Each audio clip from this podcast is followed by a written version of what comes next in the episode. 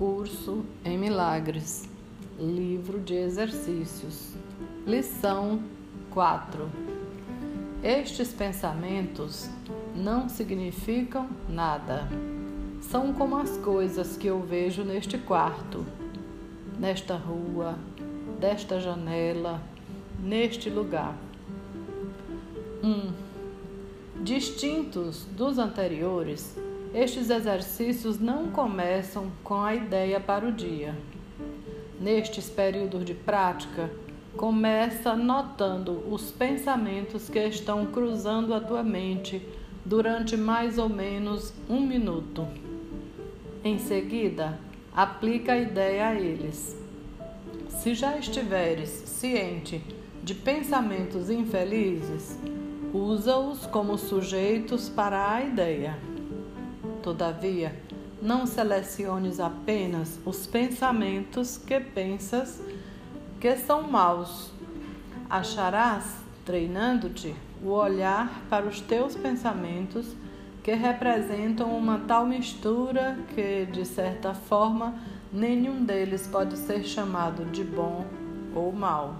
É por isso que não significam nada. 2.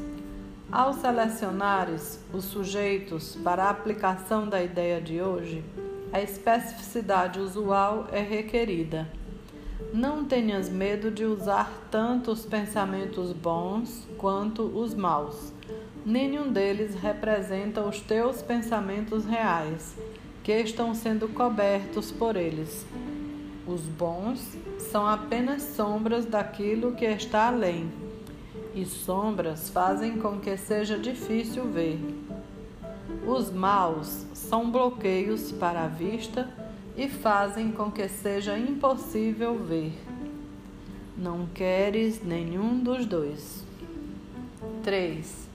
Este é um dos exercícios principais e será repetido de vez em quando de forma um pouco diferente.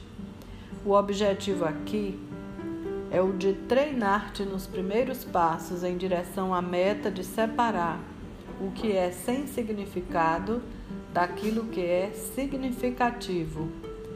É uma primeira tentativa no propósito de longo alcance de aprenderes a ver o sem significado como estando fora de ti e o significativo dentro de ti também é o começo do treinamento da tua mente para reconhecer o que é o mesmo e o que é diferente.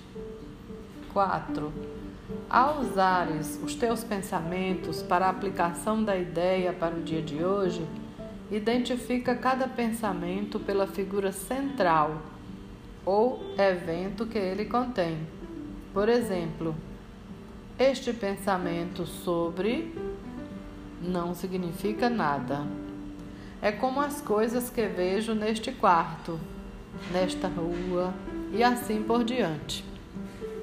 5.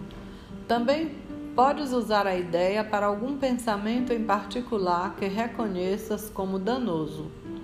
Essa prática é útil, mas não é um substituto para os procedimentos mais casuais que devem ser seguidos para os exercícios.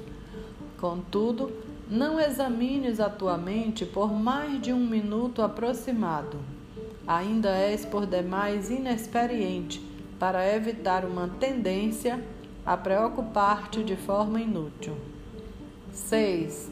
Além disso, como estes exercícios são os primeiros desse tipo, podes achar a suspensão de julgamento em conexão com os pensamentos particularmente difícil.